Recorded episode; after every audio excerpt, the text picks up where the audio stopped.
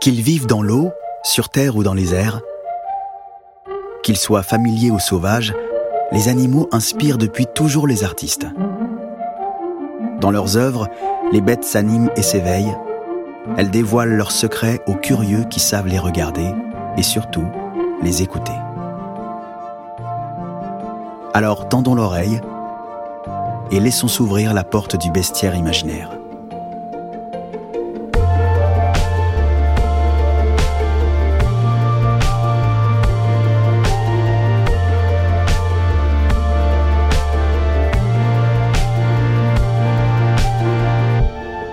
Voici Un ours à Paris, une fiction imaginée par Monica Sabolo, à partir du tableau Le règne de la bête d'Édith Claire Gérin.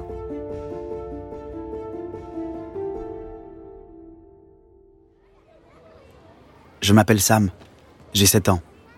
Et je crois que je suis un peu bizarre parce que je préfère les animaux aux humains. À l'école, je n'ai pas beaucoup d'amis. Dans ma classe, les autres aiment jouer au foot ou à la bagarre, et moi je déteste les deux. De toute façon, je ne suis pas très costaud. Je ne cours pas vite, et quand je plie mon bras, ça ne fait pas de bosse, contrairement à Alexis qui adore montrer ses muscles. Alexis a plein d'amis. Pourtant, il n'est pas très gentil. Il m'appelle le Minus. On me surnomme aussi l'intello. Tout ça parce que j'aime bien faire des exposés sur les animaux et que je sais des trucs scientifiques. C'est énervant. Il y a aussi Nina qui n'arrête pas de me regarder derrière ses grandes lunettes elle a toujours l'air de penser que je suis nul. Bref, je n'aime pas trop aller à l'école. Enfin, c'était le cas jusqu'à la semaine dernière, car il est arrivé une chose extraordinaire. Un matin, la maîtresse a trouvé des empreintes énormes, plus grandes que mes pieds et mes mains réunis, sur la pelouse, juste devant la cantine. Il y avait aussi des poils partout, sur le sol, les bancs, le bord des fenêtres, et puis des poubelles renversées. C'était un bazar pas possible. C'était tellement incroyable que des journalistes sont venus prendre des photos et que la télé a filmé notre école. Ils ont interviewé un vétérinaire qui a dit avec un air de professionnel que les poils et les empreintes appartenaient à un grand mammifère, un ours brun probablement. Un ours brun? A répété la dame journaliste d'une petite voix. Tout le monde a fait de gros yeux, les élèves, la maîtresse et le directeur, qui n'arrêtaient pas de répéter ⁇ Restons calmes les enfants ⁇ en agitant les bras de façon pas calme du tout.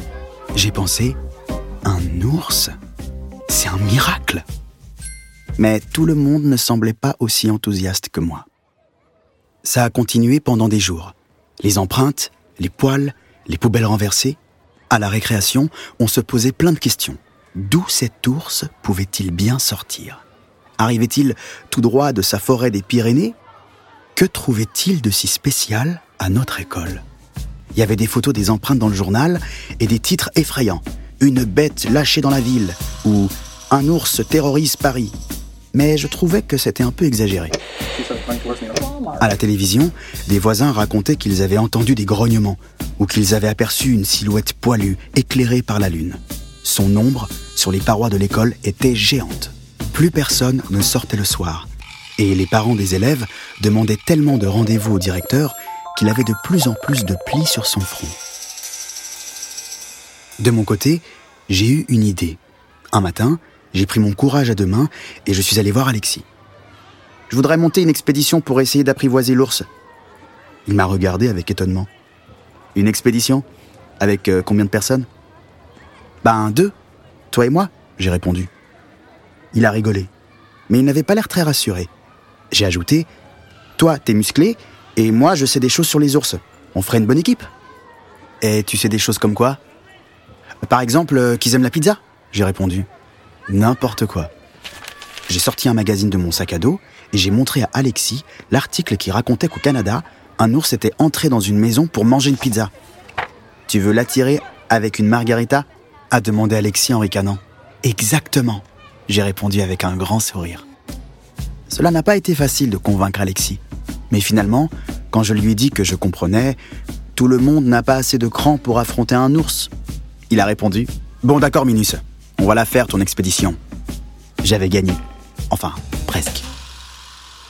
Car le soir, lorsque j'ai retrouvé Alexis devant l'école, on ne faisait pas les malins. J'avais apporté du poivre pour faire reculer l'animal en cas de danger. Dans mon magazine, on parlait d'une bombe au poivre, mais à la maison, je n'avais trouvé qu'un poivrier. Et bien sûr, une pizza. Alexis n'avait pas l'air bien. Euh, Qu'est-ce qu'on fait euh, s'il nous attaque? Surtout, tu ne bouges pas, j'ai répondu. Ou tu fais semblant d'être mort. Il ne semblait vraiment pas rassuré. Alors je lui ai donné une tranche de pizza. Tiens, tout pâle. Nous sommes entrés dans la cour le plus silencieusement possible, même si j'avais l'impression que nos cœurs battaient tellement fort que toute la ville devait les entendre. On s'est assis sous le panier de basket et on a attendu. On est resté longtemps sans parler. Je commençais à penser que l'ours ne viendrait pas, quand j'ai entendu un drôle de bruit, une sorte de grognement. Alexis m'a serré le bras tellement fort qu'il m'a fait mal. Et puis, on a vu une ombre avec des poils qui avançait dans le préau. Elle a donné un grand coup de pied dans la poubelle. Elle semblait très fâchée. J'étais mort de peur. Mais il fallait montrer à Alexis que je n'étais pas une mauviette. Alors j'ai respiré un grand coup et j'ai avancé avec une tranche de pizza dans une main et le poivrier dans l'autre. Alexis avançait aussi, caché derrière moi. L'ours grognait de plus en plus fort, la tête dans la poubelle. Il semblait furieux. Mais finalement, n'était pas si effrayant. Il était tout petit pour un ours. En fait, il avait la même taille que nous. Je me suis approché, tout près. Tu veux une tranche de pizza? La bête a sorti la tête de la poubelle. Elle était vraiment bizarre. Et surtout, elle, elle portait des lunettes. Nina? a demandé Alexis d'une voix étonnée. C'est toi? J'ai écarquillé les yeux. En effet, c'était bien elle. Mais qu'est-ce que tu fais là? Ai-je demandé. Nina a répondu, très énervée. Tu ne me parles jamais, Sam. J'adore les animaux. Je voudrais être ton ami, mais on dirait que je n'existe pas. Je suis en colère. Alexis a fait un pas vers Nina, et d'une voix très gentille, il a dit En tout cas, tu fais super bien l'ours. C'est vrai que les traces, c'était pas facile, a-t-elle répondu avec un grand sourire. J'ai utilisé les chaussons en forme de pattes d'ours de mon frère, et puis j'ai pris le couvre-lit en fausse fourrure de mes parents. Je l'ai regardé, j'ai vu ses beaux yeux derrière ses lunettes. Je me sentais bête. Je suis désolé, Nina. Je croyais que tu te moquais de moi. Je me suis tourné vers Alexis. Toi, d'ailleurs, tu te moques tout le temps de moi. Mais pas du tout. T'es super intelligent et tu racontes plein d'histoires cool sur les animaux. Ensuite, c'était rigolo. Tout le monde s'est excusé auprès de tout le monde. On s'est assis tous les trois au milieu du préau et on a décidé que désormais, on s'appellerait le gang de la bête et qu'on serait amis pour la vie.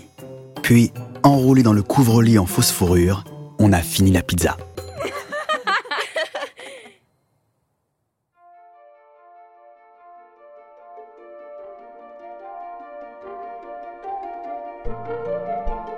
C'était Bestiaire imaginaire, un podcast inspiré par l'exposition Les animaux sortent de leur réserve, imaginé par le Centre Pompidou pour le musée mobile en collaboration avec Art Explora. Avec la voix de Gaël Camilindi, réalisée par Josh Vardet et mixée par Ben Auriel. Une série pensée et coproduite par l'Acme Productions et Art Explora.